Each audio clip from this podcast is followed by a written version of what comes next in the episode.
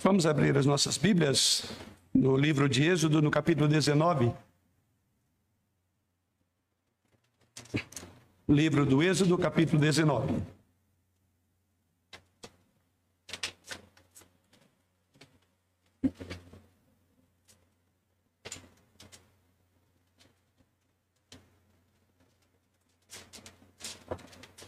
Êxodo, capítulo 19. Assim nos diz o Senhor por meio da sua santa, infalível e inspirada palavra. No terceiro mês da saída dos filhos de Israel da terra do Egito, no primeiro dia deste mês, vieram ao deserto do Sinai. Tendo partido de Refidim, vieram ao deserto do Sinai, qual se acamparam. Ali, pois, se acampou Israel em frente do monte. Subiu Moisés a Deus, e do monte o Senhor o chamou e lhe disse: Assim falarás à casa de Jacó e anunciarás aos filhos de Israel: Tendes visto o que fiz aos egípcios, como vos levei sobre asas de águia e vos cheguei a mim. Agora, pois, se diligentemente ouvirdes a minha voz e guardardes as minhas alianças, a minha aliança, então serei a minha propriedade peculiar dentre todos os povos, porque toda a terra é minha. Vós me sereis reino de sacerdotes e nação santa. São estas as palavras que falarás aos filhos de Israel. Veio Moisés, chamou os anciãos do povo e expôs diante deles todas essas palavras que o Senhor lhe havia ordenado. Então o povo respondeu a uma: Tudo o que o Senhor falou, faremos. E Moisés relatou ao Senhor as palavras do povo. Disse o Senhor a Moisés: Eis que virei a ti numa nuvem escura, para que o povo ouça quando eu falar contigo e para que também creiam sempre em ti. Porque Moisés tinha anunciado as palavras do seu povo ao Senhor. Disse também o Senhor a Moisés: Vai ao povo e purifica-o hoje e amanhã. Lavem eles as suas vestes e estejam prontos para o terceiro dia, porque no terceiro dia o Senhor, à vista de todo o povo, descerá sobre o monte Sinai. Marcarás em derredor limites ao povo, dizendo: Guardai-vos de subir ao monte, nem toqueis o seu termo, todo aquele que tocar o monte será morto. Mão nenhuma tocará neste, neste, mas será apedrejado ou frechado. Quer seja animal, quer seja homem, não viverá. Quando soar longamente a buzina, então subirão ao monte.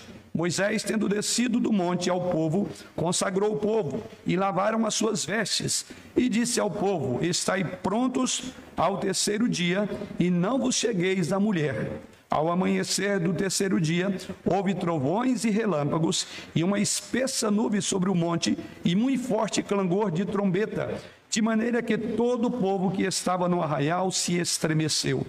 E Moisés levou o povo fora do arraial ao encontro de Deus e puseram-se ao pé do monte. Todo o monte Sinai fumegava, porque o Senhor descera sobre ele em fogo. A sua fumaça subiu como fumaça de uma fornalha, e todo o monte tremia grandemente. E o clangor da trombeta ia aumentando cada vez mais. Moisés falava e Deus lhe respondia no trovão. Descendo o Senhor para o cume do monte Sinai, chamou o Senhor a Moisés para o cimo do monte. Moisés subiu. E o Senhor disse a Moisés: Desce, adverte ao povo que não traspasse o termo até o Senhor para vê-lo, a fim de muitos deles não perecerem. Também os sacerdotes que se chegam ao Senhor se hão de consagrar para que o Senhor não os fira. Então disse Moisés ao Senhor: O povo não poderá subir ao monte Sinai, porque tu nos advertiste, dizendo: Marca limites ao redor do monte e consagra-o. Replicou-lhe o Senhor: Vai, desce depois, subi, depois subirás, e Arão contigo. Os sacerdotes, porém, e o povo não traspassem o termo para subir ao Senhor, para que não os fira. Desceu, pois, Moisés ao povo e lhes disse tudo isto. Chegamos aqui num momento importante no livro de Êxodo, que temos estudado é, nos últimos meses. Chegamos a este local. Estamos numa localização, segundo o próprio texto, em que Israel não haveria de se mover mais em todo o livro de Êxodo. Grave bem isto. Aqui para o Êxodo, no sentido de que aqui, daqui eles não vão prosseguir. É bem verdade que ainda não chegamos no contexto e nesse relato à terra prometida, mas no capítulo 3, versículo 12 desta mesmo, desse mesmo livro, Deus fez uma promessa a Moisés e essa promessa cumpra, cumpre aqui. Observe no mesmo cap, no capítulo 3, no livro de Êxodo, no versículo 12, a promessa que passamos por ela. E Deus fez a seguinte promessa a Moisés, logo no início, ou antes mesmo de tirar o povo da escravidão do Egito. E ele disse: Mas eu serei contigo, e este será o sinal de que eu te enviei. Depois de haveres tirado o povo do Egito, servireis a Deus neste monte.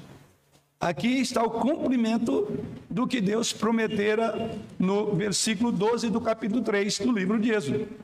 Chegamos exatamente àquilo que o versículo 12 do capítulo 3 apontava, que Deus disse que ali o povo haveria de servir a Deus neste monte. O livro de Êxodo não levará o povo de Deus avante, ou seja, ou adiante. Isso veremos nos livros de Números e Deuteronômio. Sim, o livro ou os livros de Número e Deuteronômio vão registrar a história restante de Moisés e a jornada no deserto.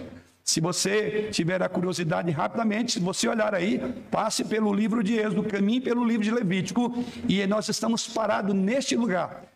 É um momento muito importante na vida de Israel tão importante que a trajetória, a caminhada que eles começam aqui, só nos será relatada lá sim, no livro de Deuteronômio. Deuteronômio, ou seja, Deuteronômio vai registrar essa caminhada, porque aqui chegou o momento em que Deus prometera a Moisés mais importante do que chegar à terra prometida, ou como parte do chegar à terra, à terra prometida, era muito importante essa parada diante do monte Sinai. Êxodo capítulo 19, irmãos, marca a metade do caminho do livro, neste livro. E a partir daqui, Deus revelará para o povo israelita que tipo de pessoa ou que tipo de comunidade eles serão. Aqui Deus colocará a marca, a sua digital no seu povo. Deus dará ao seu povo a sua lei.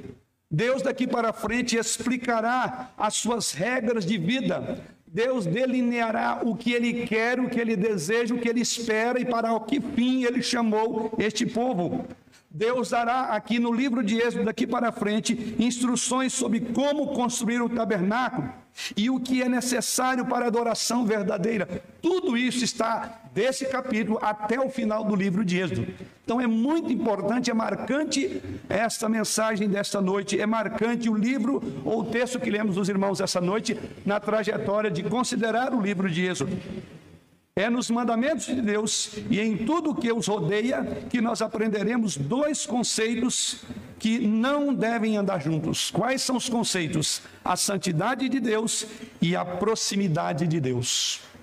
Daqui para frente seremos apresentados, ou nos será apresentados, alguns conceitos muito básicos no que diz respeito a quem é Deus, e ao mesmo tempo como ele se relaciona com pessoas pecadoras como eu e você, como todos nós.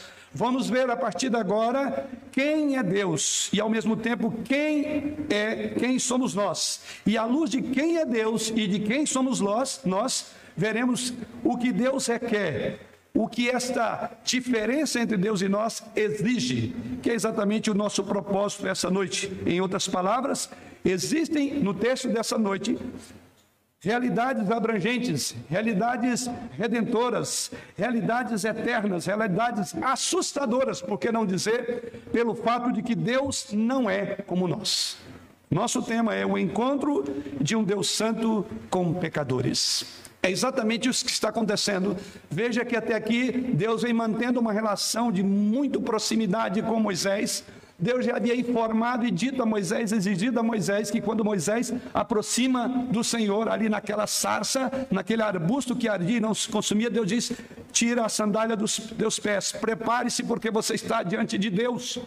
Deus já havia dito isso a Moisés, e aquela mesma experiência, ou aquele mesmo encontro aterrador para Moisés, agora será o encontro de Deus com o seu povo, daí porque o nosso tema é exatamente o encontro de um Deus Santo com pecadores. E nesse encontro as coisas precisam estar definitivamente claras para todas as partes, em especial o homem.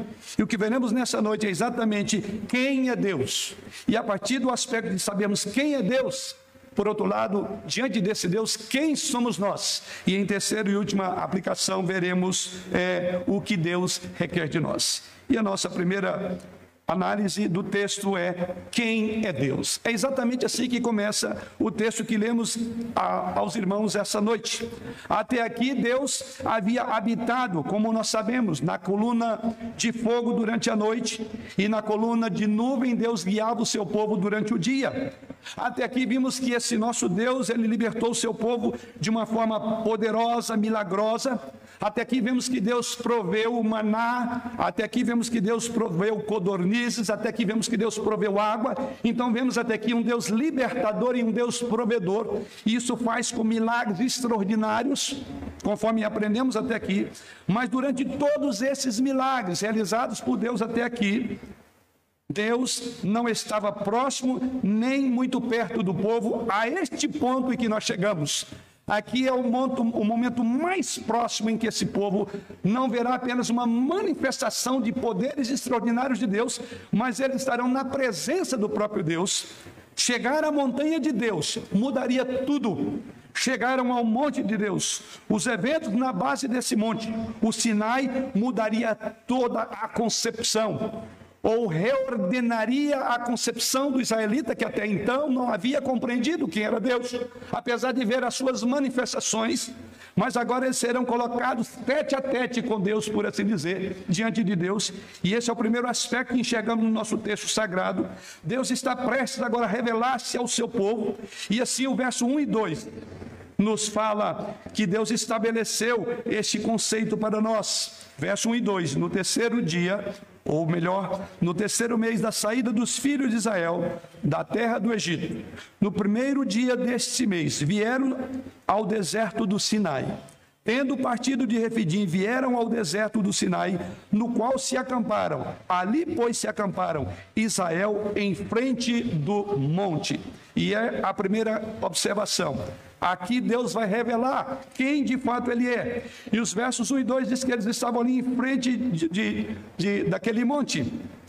Cerca de três meses depois, diz o texto, três meses depois que eles deixaram o Egito, os israelitas agora vão se hospedar na base do monte de Deus vão se hospedar, vão aquietar-se no Monte Sinai, e eles vão permanecer aqui por um bom tempo para primeiramente entender e conhecer quem é Deus. A frase inicial do versículo 3 ela é particularmente importante para todos nós, irmãos, porque a frase no início do verso 3 diz assim: Subiu Moisés a Deus. Isso é muito importante.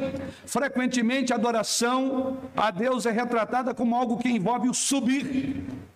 Uma evidência disso é o Salmo 24, versículo 3, quando ali o salmista indaga: quem, veja a expressão, subirá ao monte do Senhor? Quem há de permanecer no seu santo lugar? Na verdade, existem 15 salmos que falam da ideia de subir para estar diante do Senhor. E você depois poderá contemplar esses salmos, que é o Salmo 120 até o Salmo 134, todos eles haverão de abordar a mesma verdade ou seja, eles inclusive são chamados de salmos de ascensão, que são salmos cantados e esses salmos eram cantados quando o povo subia a Jerusalém, daí o salmo de ascensão. Então não perca, querido irmão, você que tem acompanhado essa série de exposição, aos irmãos aqui presentes, às nossas famílias nos seus lares, não perca, querido irmão, querida irmã, o significado aqui. Há um padrão básico que Deus estabelecerá para que haja contato entre Deus e o seu povo, e o padrão básico é que Deus está em uma montanha, enquanto as pessoas estão abaixo de Deus, é subir Daí essa expressão é importante: subiu Moisés a Deus. A ideia aqui de separação. Deus não está no mesmo nível, no mesmo ponto em que nós estamos. Daí a figura de subir é importante, como inclusive abordamos nos salmos que falam do salmo de ascensão, da subida de Deus. E é por isso que o salmista indaga: quem subirá ao monte do Senhor? E o texto sagrado diz que Moisés subiu a Deus, e do monte o Senhor chamou e lhe disse, verso de número 3 ainda. Enquanto Moisés estava na montanha, Deus então agora fala com Moisés. E o que é dito nos versículos 3 e 6? O que, o que Moisés ouve de Deus quando ele sobe no monte de Deus, no monte Sinai, Vejamos o que diz os versos 3 a 6. Subiu Moisés a Deus, e do monte o Senhor chamou e lhe disse: Assim falarás à casa de Jacó e anunciarás aos filhos de Israel: Tendes vistos, visto o que fiz aos egípcios, como vos levei sobre asas de águia e vos cheguei a mim. Agora, pois, se diligentemente ouvirdes a minha voz e guardardes a minha aliança, então sereis a minha propriedade peculiar dentre todos os povos porque toda a terra é minha. Vós me sereis reino de sacerdotes e nação santa. São estas as palavras que falarás aos filhos de Israel.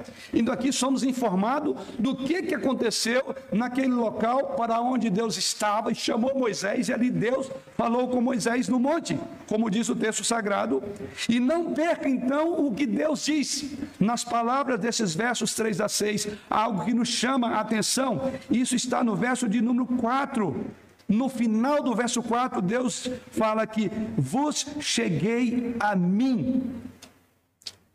Moisés estava então na montanha. Deus fala com Moisés, e nos versos 3 em diante vai nos falar que há algo que Deus fala a Moisés. E aqui então temos o preâmbulo da aliança que Deus faria com o seu povo. E esse preâmbulo da aliança diz muito sobre quem é Deus. E assim, em primeiro lugar, vemos que Deus os lembrou sobre o Êxodo. No preâmbulo da aliança, a primeira coisa que Deus vai fazer, e nós vamos ver isso nas mensagens sequenciais seguintes, entrando ali no capítulo 20 em especial, mas o que vemos aqui, primeiramente no verso 4, é nos dito que Deus fala que lembrou do Êxodo e que os fez é, tirar ou os tirou da terra do Egito. E o que Deus fez por ele? O verso 4 diz: Eu tirei vocês do meio do Egito. Tendes visto o que fiz aos egípcios, como vos levei sobre asas de águia. E qual a finalidade? Diz assim: E vos cheguei a mim. Isto é muito importante. Lembre-se então, querido irmão, que tem acompanhado essas exposições, de que o êxodo se tornou um momento decisivo para Israel decisivo, por assim dizer, para o relacionamento com Deus. Deus, ele diz: Até aqui eu fui o seu libertador.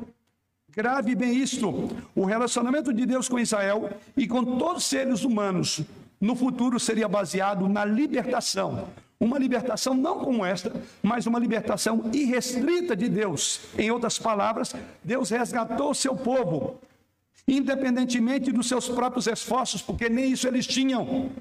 Eles eram escravos, não havia esperança, e mesmo assim Deus os libertou. Então, no preâmbulo da aliança, a primeira coisa que precisamos entender é de que Deus nos libertou às custas não nossa, mas dele. E é isso que Deus diz: lembre-se que eu tirei você da escravidão.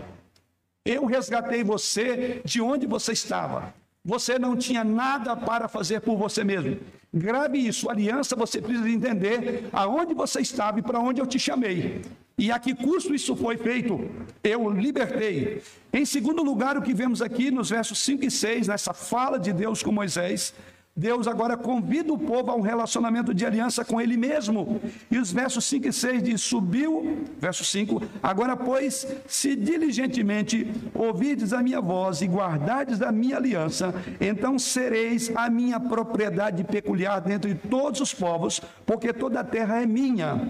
Vós me sereis reino de sacerdotes e nação santa. São estas as palavras que falarás aos filhos de Israel.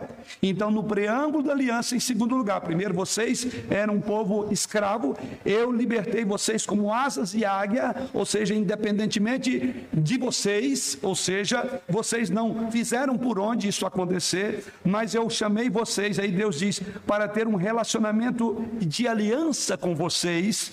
A base desse relacionamento foi graça. Foi pela graça que Deus os libertou do Egito. Mas entender esse relacionamento exigia o quê? O que está no verso de número 5. Agora, pois, se diligentemente ouvides a minha voz e guardardes a minha aliança. A base da relação de Deus com a aliança é graça, e essa graça se responde com obediência. É isso que Deus requer do seu povo, daqueles a quem ele libertou, porque a base do relacionamento foi graça, porque Deus os tirou do Egito sem méritos próprios, mas como é que eles entenderiam esse relacionamento? Esse relacionamento exigiria obediência por parte dele. Deus diz: Eu tirei para que vocês me obedeçam. Isso se tornará uma parte muito básica da ética bíblica. Todo aquele a quem Deus chamou deve obediência a Ele. Uma resposta correta à graça, queridos, é obediência. Por Deus ter sido gracioso, o que espera como preito de gratidão é obediência. É exatamente isso que Deus está dizendo. E vocês devem ser diligentemente guardar a minha aliança, obedeçam. A obediência que flui da graciosidade irreversível de Deus seria uma forma fundamental das pessoas relacionarem com o seu Deus. Se eles entenderem a bondade de Deus, eles serão obedientes. Assim, se você entende a bondade de Deus, você é obediente ao Senhor. O plano final de Deus não foi apenas o alívio da escravidão, como vimos até aqui. Deus queria mostrar a eles que uma maneira melhor de viver era viver para agradá-lo. Deus vai transformá-lo em um povo seu, propriedade peculiar. Vós sereis reino de sacerdotes e nação santa. Sereis minha propriedade peculiar, final do verso de número 5, dentre todos os povos. Então veja esse relacionamento pactual, relacionamento baseado em graça. Mas esse relacionamento exige do homem obediência. Terceiro ponto que nós observamos nessa, nesse encontro de Moisés com Deus é que Deus marcou o povo de Israel com a expressão, verso de número 5: Sereis a minha propriedade peculiar dentre todos os povos. Ou seja, e aí Deus completa dizendo: eles deveriam ser reinos e sacerdote, deveriam ser uma nação consagrada ao Senhor. Isso remete então à aliança abraâmica que está lá em Gênesis capítulo 12, versículo 2 e 3, onde Deus disse a Abraão: em ti serão benditas todas as famílias da terra. Então Deus escolheu Israel como seu próprio povo para abençoar o mundo. Deus cumpriu a sua promessa. Então veja o plano de Deus sendo levado a cabo em todos seus pormenores. A promessa feita a Abraão se cumpre aqui. Deus resgatou e separou para ser uma bênção. A promessa feita a Abraão vai se cumprindo a partir de agora. Não havia nada inerentemente especial nesse povo, como vimos até aqui. Ao contrário, eu creio que aqueles que têm acompanhado ah, o estudo nessa, desse livro, certamente viram muitos motivos pelos quais Deus deveria ter destruído esse povo. Não foram poucas as oportunidades, ocasiões em que eles, por assim dizer, levantaram e fomentaram a ira de Deus. E se Deus os tivesse exterminado, diríamos que Deus seria, perfe seria perfeitamente justo. Não temos dúvida quando olhamos a narrativa até aqui. Então não havia nada inerentemente especial nesse povo. E mesmo assim Deus colocou o seu amor sobre eles, a fim de que ele, através deles o mundo fosse abençoado. Através através dele eu e você fôssemos abençoados. Como vemos lá em Deuteronômio capítulo 7, versos 7 e 8, Deus diz: Olha, sabe por que eu escolhi vocês? Não é porque vocês são os melhores. Veja comigo lá, Deuteronômio capítulo 7, a maneira como Deus fala, o que levou ele a separar esse povo. Versos 7 e 8 de Deuteronômio, Deuteronômio capítulo 7. Não vos teve o Senhor afeição, nem vos escolheu porque fosseis mais numerosos do que qualquer povo, pois éreis o menor de todos os povos, mas porque o Senhor vos amava, e para guardar o juramento que fizera vossos pais, o Senhor vos tirou com mão poderosa e vos resgatou da casa da servidão, do poder de Faraó, rei do Egito. Aqui está a razão. A base para a separação é o próprio Deus, porque Deus os amou, porque ele disse: se dependesse de vocês, vocês eram o menor dos povos. Então não há glória, não, há, não, não deve haver vanglória para aqueles que estão dentro do povo de Deus. Não é porque somos melhores que Deus nos escolheu, ao contrário, porque éramos os piores. E esse é um conceito muito importante que devemos ter daqueles que fazem parte da igreja visível do Senhor. Claro que a maior bênção que este povo trouxe, ou Deus trouxe a partir de Abraão, foi a bênção em Jesus Cristo. E a igreja tem sido o meio pelo qual Deus é, mediou o evangelho no Novo Testamento, chegando a mim e a você. Mas há um outro ponto ainda sobre quem é Deus que é revelado aqui. Um quarto aspecto que nós vemos nessa fala de Deus com Moisés, nós encontramos na expressão, porque toda a terra é minha. Ou seja, a quarta ideia é uma declaração importante. A declaração importante no versículo 5, eu diria que essa declaração, por assim dizer, ela resume a maior parte do livro de Êxodo. Ou seja, porque toda a terra é minha. Ou seja, o Deus nessa montanha não é como muitos deuses por aí. Eu quero que vocês entendam isso. Ele é o único Deus. Ele é o Deus criador. Ele é o Deus libertador. Ele é o Deus provedor. Ele é o Deus sustentador. Ele é o Deus perdoador.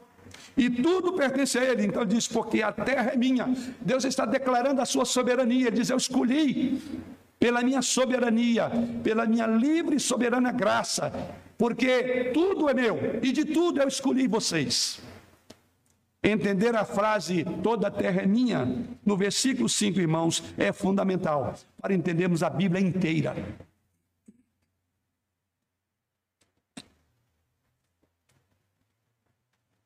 Para entendermos toda a Bíblia, é fundamental entender essa expressão toda a terra é minha, mas especialmente quando se trata das exigências que Deus coloca em Êxodo capítulo 20, que será nossas, as nossas próximas reflexões.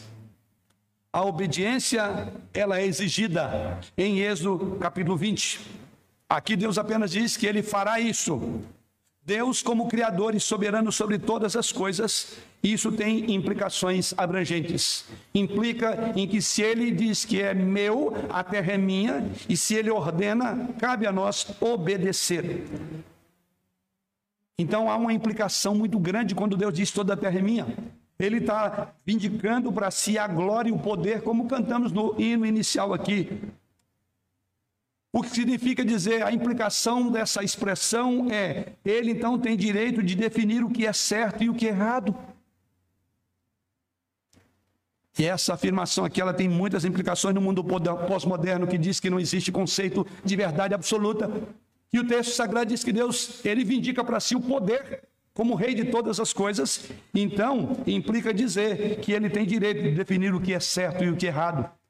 Quando Deus afirma a sua glória e a sua soberania, Podemos e devemos confiar que o seu caminho também é o melhor. É outra implicação. Uma outra implicação é que se você decidir não seguir a sua lei, haverá consequências em desobedecê-lo, porque a terra é dele, ele reina soberanamente. Quer você reconheça ou não, quer você concorde ou não, as escrituras inclusive dizem que no final dos tempos, quando Deus vier na pessoa de Jesus para julgar a terra, julgará o mundo com justiça e os povos consoante a sua fidelidade.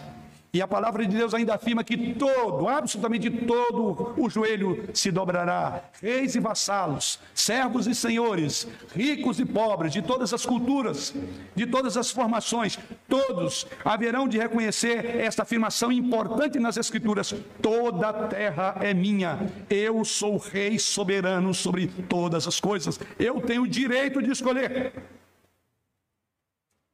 Se o seu ponto de partida é que toda a terra pertence a Deus, então isso muda a forma como você vê a sua circunstância. Isso muda a forma como você vê a eleição de Israel, por exemplo, como você vê os mandamentos. Isso muda a forma como você vê as ações disciplinares sobre a sua vida.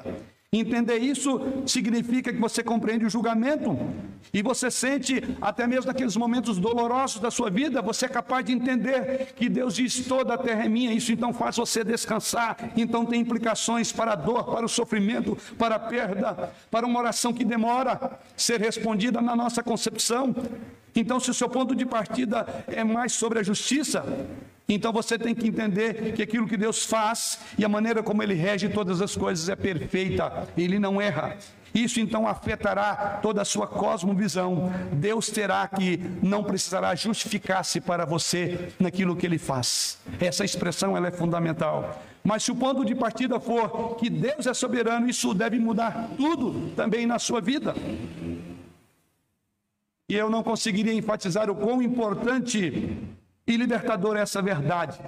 Saber que Deus é soberano. Isso é libertador. Isso tira de nós um peso e fardos que nós não podemos carregar, situações que nós não podemos dominar. Isso nos faz descansar. É preciosa essa palavra aqui. As dinâmicas, então, na base do Monte Sinai, incluindo Moisés servindo como um intermediário e a nuvem densa, conforme vemos os versos 7 em diante, tem como objetivo ensinar aos israelitas uma lição fundamental. Deus não é como você. Deus gosta de você, mas ele não é como você. Essa é a primeira abordagem quando lemos Êxodo capítulo 19. Então, se por um lado aprendemos até aqui nos versos 7 ao verso de número 9, ou nos versos 1 até o verso de número 9. Isso então deve nos levar a refletir. Ora, se Deus é como ele apresenta ser aqui, aqui então começa como podemos nos relacionar com ele. Ou seja, tendo uma compreensão correta de quem Deus é. E o que vimos até aqui, que Deus é um Deus misericordioso, que Deus é um Deus amoroso, que Deus é um Deus libertador, que Deus é um Deus provedor, mas Ele também é santo. Mas Ele também é separado. Ele é distante, Ele é transcendente. Ele não é como você. Mas quem você é? Vamos ao nosso segundo ponto. Quem você é? Aqui vimos quem é Deus. E a segunda verdade que olhamos no texto sagrado é quem somos nós. Veja as prescrições dadas aos, a, a, nós. A segunda verdade fundamental, que está expressa, clara no livro de Êxodo, no capítulo 19, é o contraste entre a transcendência de Deus e o povo a quem Deus haveria de se achegar o, o povo que haveria de se achegar a esse Deus transcendente, esse Deus totalmente santo. E assim, olhamos os versos 10 a 24.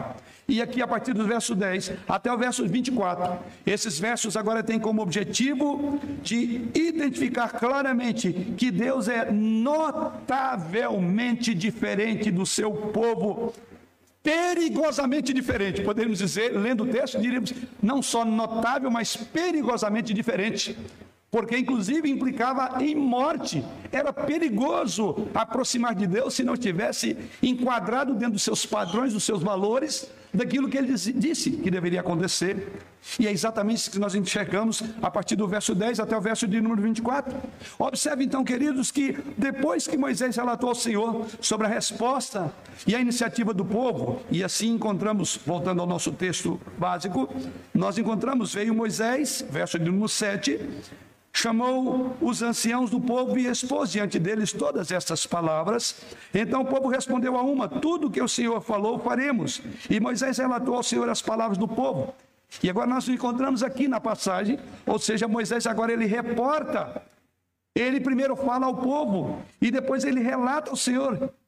E Moisés recebeu agora instruções, a partir de agora ele começa a receber instruções de como que deveria preparar o povo para o encontro aterrador.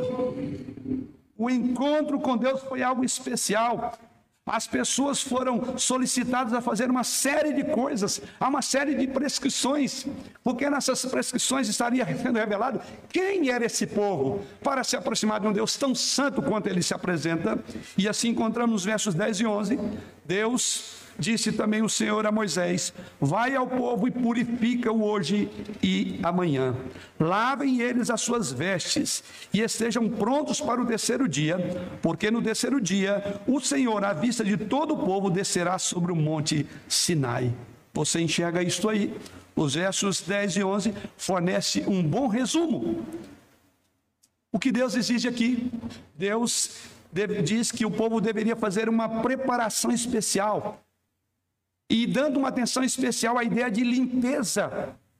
Deus desvendará este conceito mais adiante no resto da lei de limpeza, de purificação. Veremos isso do livro, do capítulo 20 até o final do livro de Êxodo, veremos exatamente como Deus vai, vai especificar a pureza do seu povo. Mas foi estabelecido desde o início, e isso começa aqui. Os seres humanos, aprendemos que eles não são naturalmente aceitáveis para Deus. É a primeira coisa que nós aprendemos sobre quem nós somos, e o que aprendemos aqui, com base nesses dois versículos, é que os seres humanos não são naturalmente aceitáveis para Deus. Da forma como estavam, eles não poderiam ser recebidos na presença de Deus. Deus diz aí: vocês precisam de purificar. A palavra, lavem eles as suas vestes, versículo de número 10. Além disso, foram dadas outras instruções específicas sobre uma fronteira ao redor do Monte Sinai. Deus diz: quanto à vestimenta, vocês purifiquem-se. Mas não para por aí. Nós vemos na narrativa do texto que Deus prossegue dizendo, e isso encontramos nos versos 12 a 13.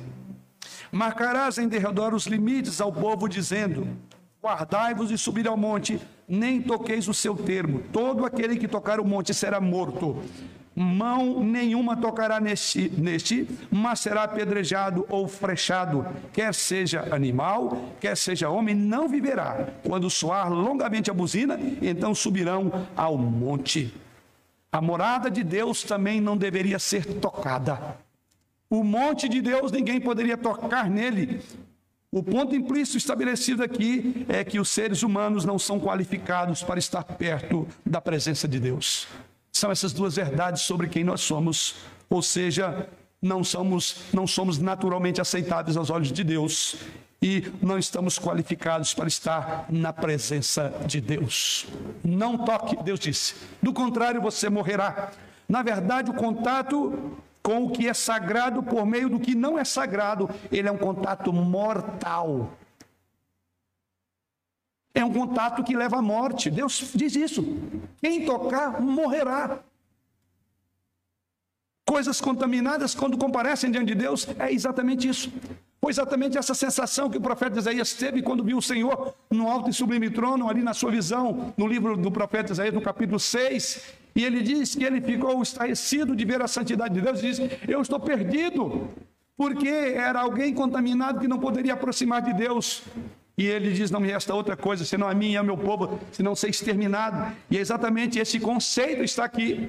Ou seja, não somos aceitáveis de forma natural e não podemos, não estamos qualificados para estar na presença de Deus. Na verdade, o contato aqui seria gravíssimo, levaria à morte. O povo devia se reunir na montanha, mas não deveria tocar na montanha. Era em volta dela, você imagina aqui como que aquela cena de um crime, e aí vem a, a, os especialistas para avaliar toda a cena do crime, então eles colocam ali aquela fita verde, é, preta e amarela, delineando os limites para você não prejudicar a cena do crime. Então imagine essa situação, então é um local que você não pode chegar, sob pena de morrer. Essa lição que vemos aqui nesses versículos 12 e 13, ela será repetida, sabe onde? na construção do tabernáculo. Aqui nós estamos vendo o padrão do modo como Deus quer que cheguemos a Ele. Assim, essa lição vemos ali na construção do tabernáculo, com uma arca da aliança que estaria guardada no Santo dos Santos, inacessível, com acesso limitado especificamente só para Deus também se vai se repetir nos detalhes da lei, como veremos nos próximos capítulos. Tudo isso, Deus fará um grande esforço para mostrar de forma específica ao seu povo como é a santidade e como você deve estar preparado para comparecer diante de um Deus santo. E na medida do que é necessário, será impossível para esse povo alcançar essa santidade. Essa é a questão. A lei que Deus dará a partir do capítulo 20 vai revelar quão incapaz, quão inadequado, quão desqualificado nós estamos diante da lei santa de Deus.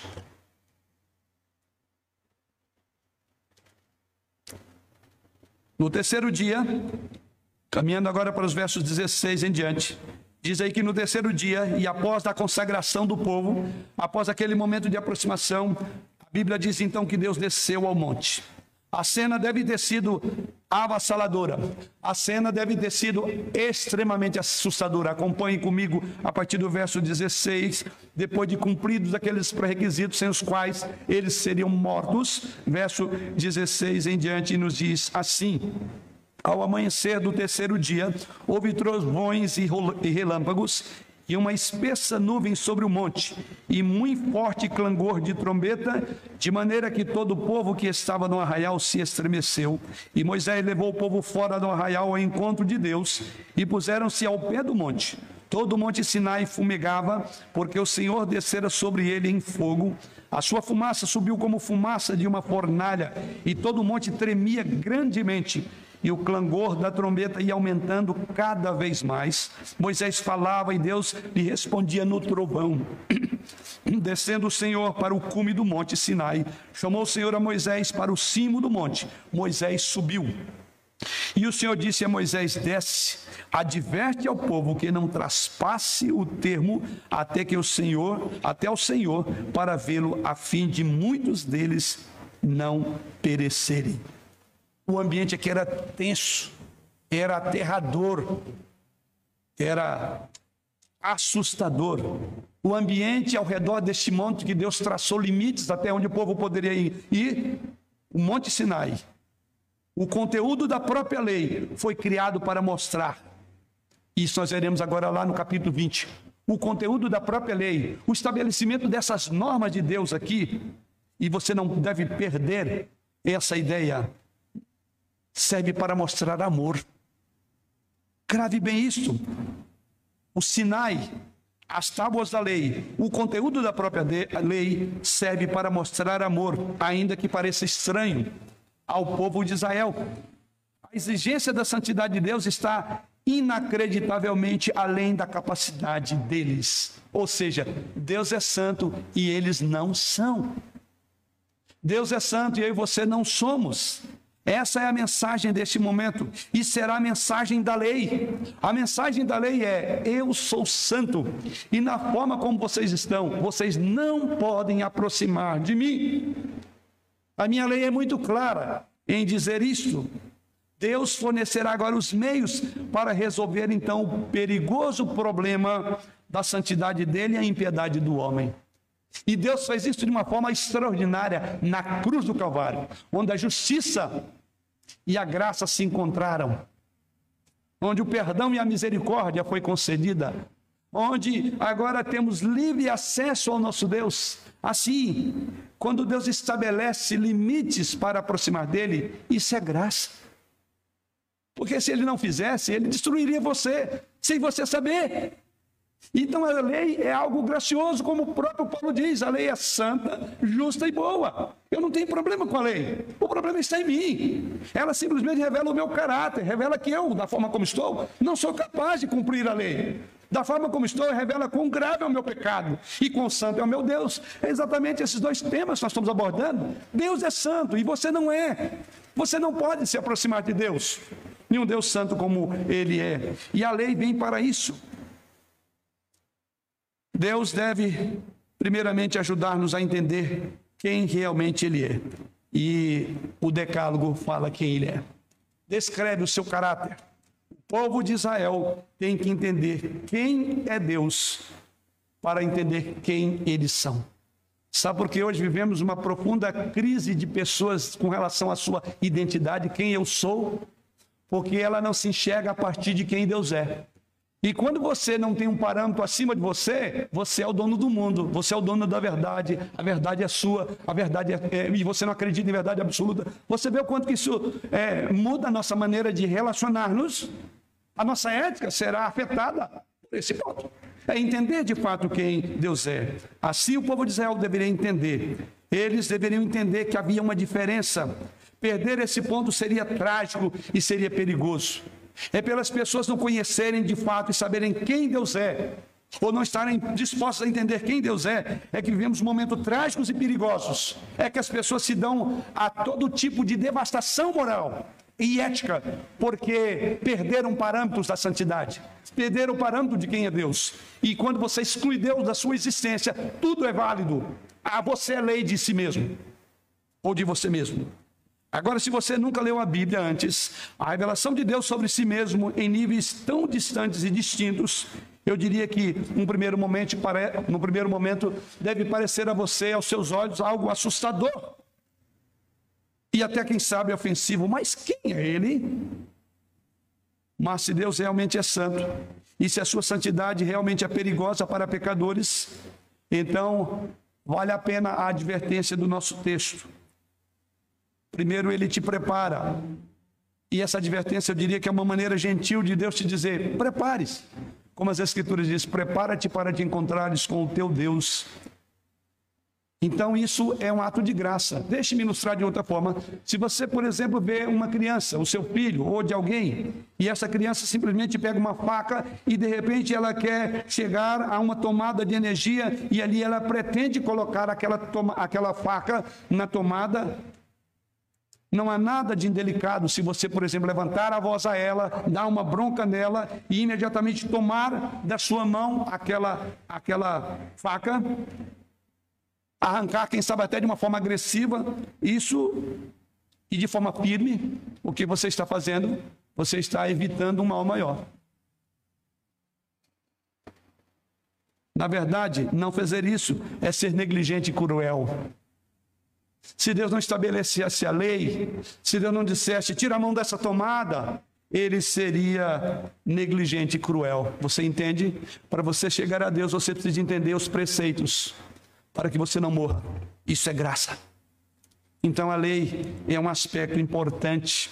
Ela é importante, tanto é importante que Paulo diz que a lei é santa, justa e boa.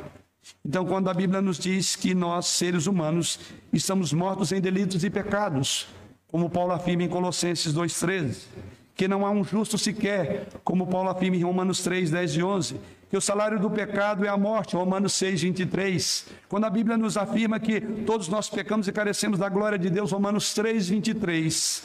É um ato de bondade, é um ato de amor, para Deus nos dizer como Ele é e como nós somos. Isso é incrivelmente bom, isto é gracioso. Talvez você não queira é ouvir o que Deus diz sobre quem de fato você é. Talvez o seu orgulho não permita mas eu sou isto? Sim, você é o que a Bíblia declara. Porque Deus quem te fez e sabe as dinâmicas do seu coração, e Ele que declara isso. Além do mais, isso é muito necessário, por quê? Porque é necessário que Deus fale de fato quem nós somos. Revele-se quem Ele é, porque isso se torna necessário, porque lamentavelmente, hoje, e todos nós, temos uma inclinação natural do coração. O nosso coração humano acredita que, quem sabe, eu sou a única exceção à regra, que você realmente não é tão mal como Deus colocou isso nas Escrituras Sagradas e que Deus pode ser tratado de uma forma leviana e casual. casual. Isso é apenas, você então seria a exceção nessa regra. A nossa posição humana, irmãos, a nossa posição humana padrão é tratar a Deus de forma leviana. A prática humana é que entendemos que a obediência é algo opcional, que a santidade de Deus é uma fantasia criada por Ele e que o nosso próprio valor, nós temos um valor supremo. Essa é a realidade nossa. Então é importante que Deus descreva de fato. Em outras palavras, os seres humanos foram feitos para adorar. Diz as Escrituras, mas devido à nossa condição decaída, nós nos tornaríamos pequenos deuses. Fomos feitos para adorar, mas queremos ser adorados. Portanto, o ponto da cena do monte, o Monte Sinai, ela é simples.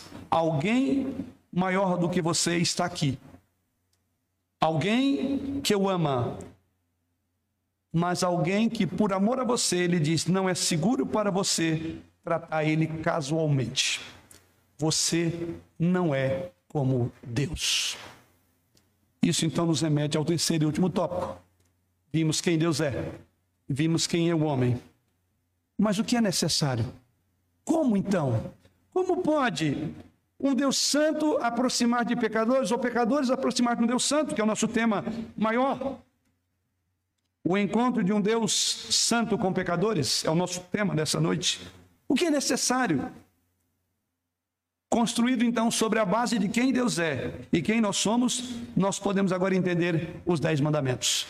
Então, esse texto, esse capítulo nos prepara então para entender os dez mandamentos. Na verdade, se você olhar para o Êxodo, você entenderá melhor os dez mandamentos. E na verdade, se você olhar isso, você encontrará no capítulo 20, já estou entrando nele, capítulo 20, versos 1 e 2, você entenderá melhor isso. Veja como é o preâmbulo dos Dez Mandamentos. Então falou Deus todas essas palavras: Eu sou o Senhor, teu Deus que te tirei da terra do Egito, da casa da servidão. Deus resume novamente a natureza do seu ser ao abordar agora o modo como ele quer ser, como você deve se aproximar dele, ele vai dar a, a, os mandamentos de como se aproximar dele sem morrer. E ao fazer isso, você olhando para esses versos 1 e 2, Deus resume novamente a natureza de si mesmo, do seu relacionamento com o seu povo. Deus estabelece a sua lei não do nada, não é fruto de reflexão, dele, mas é baseado em quem ele é. Os mandamentos são baseados em quem é Deus e o que o seu povo deve fazer. Essa é a base do mandamento. Em outras palavras, os mandamentos de Deus estão enraizados na essência de quem Ele é. Isso é muito importante. Em outras palavras, o capítulo 19 nos introduz nos dois primeiros versos do capítulo 20. É com base da forma como ele se revelou. Então você observa que o, o capítulo 19 está tão ligado ao capítulo 20 que é um preâmbulo. Ele está dizendo: olha, você está entendendo essa preparação? Então agora vou começar, eu vou estabelecer. E ele começa. Eu sou o Senhor teu Deus que te tirei da terra do Egito, da casa da servidão. O fundamento do decálogo é a santidade de quem Deus é. Então, quando você despreza o decálogo, você está desprezando quem Deus é. Agora, depois que Deus disser isso, Ele dará agora os dez mandamentos. E é depois disso, então, que aí começamos a estudar os dez mandamentos. E é importante que você saiba que os dez mandamentos servem como um esboço. Na verdade, os dez mandamentos servem como um, um resumo da lei e refletem a ética fundamental pela qual Deus deseja que os seres humanos vivam. Portanto, os dez mandamentos ainda são relevantes hoje. Não é coisa do passado. Como é que você pode dividir os dez mandamentos? Deixa eu fazê-lo já nessa mensagem. Os dez mandamentos podem ser divididos em quatro sessões. E assim você pega os versos 1 a 3, que você verá a reivindicação exclusiva de Deus para si mesmo. Nenhum outro Deus nenhum ídolo e nenhum uso indevido do seu nome. Melhor, não os versos, mas os mandamentos 1 a 3. Reivindicações exclusivas de quem Deus é. Os mandamentos 4 e 5, instituições básicas de Deus. Nessas instituições ele vai estabelecer o descanso sabático e ele vai estabelecer a família. Nos versos, nos mandamentos 6 e 7, Deus falará agora das obrigações humanas sem assassinato e sem adultério na sociedade. E por fim, os mandamentos 8 e 10, obrigações sociais, sem mentiras e sem cobiças. É assim que está a estrutura do decálogo, que será objeto de outras mensagens. Cada um dessas, é, dessas etapas, cada uma dessas quatro sessões em que está dividido o decálogo, a essência do coração de Deus é fundamental. Então, como vimos, os mandamentos 1 a 3 tratam especificamente de como seres humanos devem responder a Deus. Os mandamentos 4 e 5 identificam como devemos responder a, ao nosso Deus, ao plano de Deus para a vida. E os versos e os mandamentos 6 e 7 explicam como os humanos devem interagir. E já os mandamentos 8 a 10 indicam os requisitos fundamentais para uma existência numa sociedade saudável. Que coisa preciosa esse decálogo. Que coisa preciosa esses mandamentos do Senhor. Lembre-se de que cada um desses mandamentos é estabelecido sobre a realidade de quem Deus é. Por isso que ele introduz dizendo: Eu sou o Senhor teu Deus. Verso de número 2. A base, o fundamento, a estrutura é o próprio Deus. Ele é a base de tudo que vai ser colocado aí Portanto, eles são mandamentos morais perpetuamente. Porque Deus continua sendo. Eu diria que os mandamentos são é, a base, os mandamentos morais são perpetuamente vinculantes. Está ligado. a pessoa de Deus. Os mandamentos estão enraizados no caráter do próprio Deus, na essência de Deus. É a expressão do seu ser. Em outras palavras, eles são fundamentais para toda a ordem criada. Então, eles têm valor até a consumação dos séculos. Por Jesus Cristo disse: Não penseis que vim revogar, eu vim cumprir como outras leis do universo que governam a nossa existência e sobrevivência, a lei de Deus fornece a estrutura básica que Deus projetou para a vida e para a saúde nossa. Deus estabelece o que é certo e o que é errado. Deus é que define o padrão de moralidade. Todo o padrão de nossa moralidade vem de Deus. A nossa concordância com a sua lei ou com as normas culturais que cercam a sua lei não alteram o certo sempre será certo e o errado será sempre errado. Por isso que não há uma releitura das escrituras, como vi de uma forma inescrupulosa um chamado pastor dizer que a, a igreja precisa de reinterpretar a luz. Vergonha. Isso é vergonhoso. Ele deveria estudar as escrituras e ser fiel a elas. Não há uma reinterpretação. Não podemos reinterpretar Deus. Não podemos reinterpretar o que é certo, o que é errado, o que deve e o que não deve fazer, porque a essência está na pessoa de Deus e Deus é imutável. Pense nisso.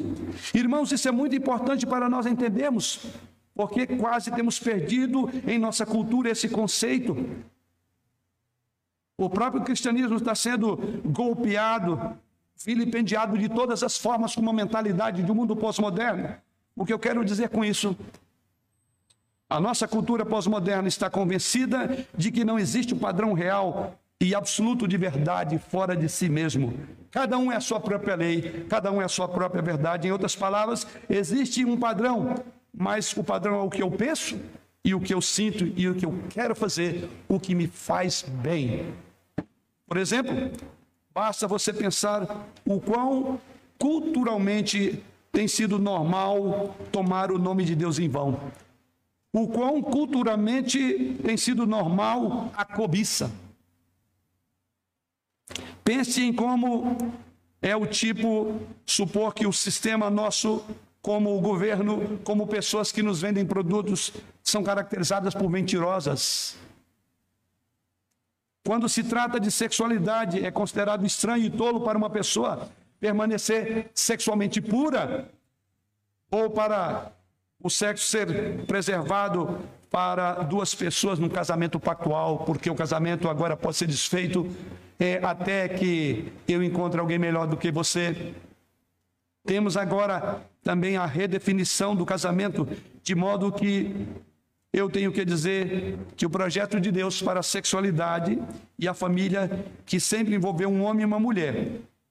E nesse sentido, a família era acostumada a ser constituída de duas categorias principais em nossa cultura: eram homens e mulheres. Mas agora não. Parece que a nova categoria seja se é, é gays e heterossexuais. Aonde está a lei de Deus? Somos condicionados a acreditar que nós estabelecemos uma nova categoria de sexualidade e de gêneros que são regidas pelos interesses egoísticos, ordinários, arbitrários dos desejos humanos. Em uma frase, devemos pensar que não é aquilo que você sente que determina o que é correto, mas o que a lei de Deus estabelece. E a lei emana dele. E Deus não mudou. Portanto, a sua lei é igual e deve ser entendida da forma como foi colocada.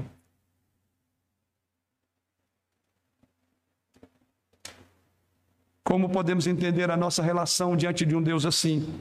Deus define o que é certo e o que é errado, porque Ele é Deus. E quando você viola intencionalmente o seu modo de viver, e realmente então você entra num desacordo, você tem um problema muito grave diante de Deus. O nosso desejo deve ser dirigir a nossa vida pelos padrões estabelecidos na palavra de Deus. E a raiz do problema para uma boa parte da infelicidade da raça humana é que ela acha que pode quebrar as leis de Deus e ainda ser feliz. Então, o que entendemos isso não é apenas uma redefinição do casamento e da atração pelo mesmo sexo. Na verdade, a atividade sexual fora do casamento, a mentira, a cobiça e qualquer violação da lei de Deus é, ao final, uma rebeldia contra Deus. É um insulto contra a sua santidade. Não há dúvida que é tão fácil para o nosso coração se convencer de que somos a exceção, de que temos também as nossas necessidades, de que existe uma justificativa, ou de que você simplesmente deseja ser feliz mas ao final, essas escolhas acabam mal. A palavra de Deus diz isso. Há caminho que ao homem parece direito, mas no fim são caminhos que levam à morte.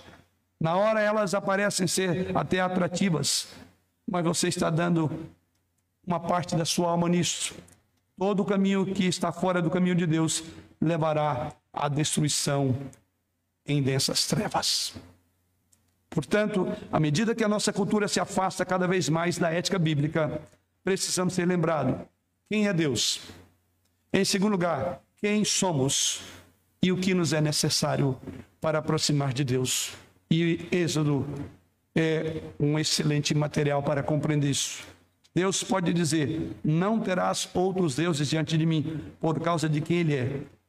Deus dá essa ordem não apenas porque é certa, mas também porque tudo fora disso é ruim.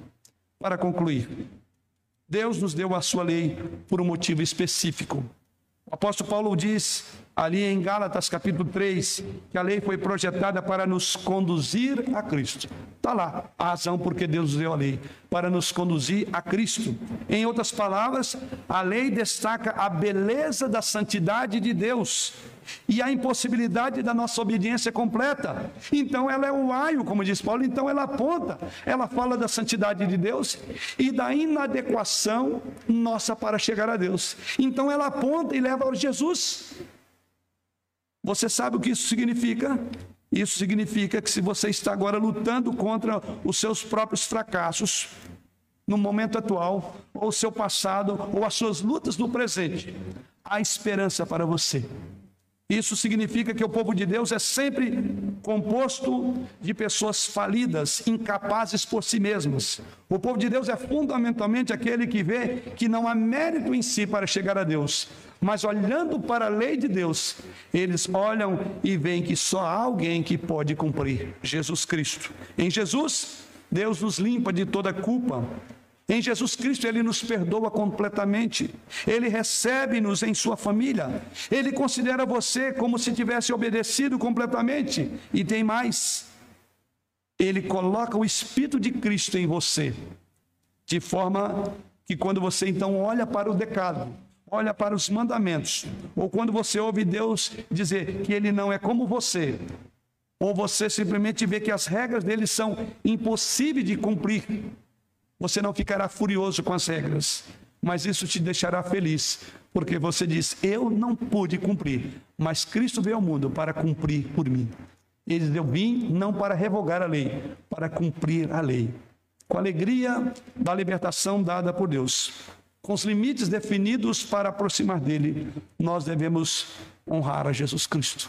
Voltar e olhar para a cruz, que ali a lei foi cumprida que a Ele, o Senhor da glória, que o Senhor Jesus, que nos faz aproximar de um Deus perfeitamente santo e nos leva no espírito de santidade e purificação.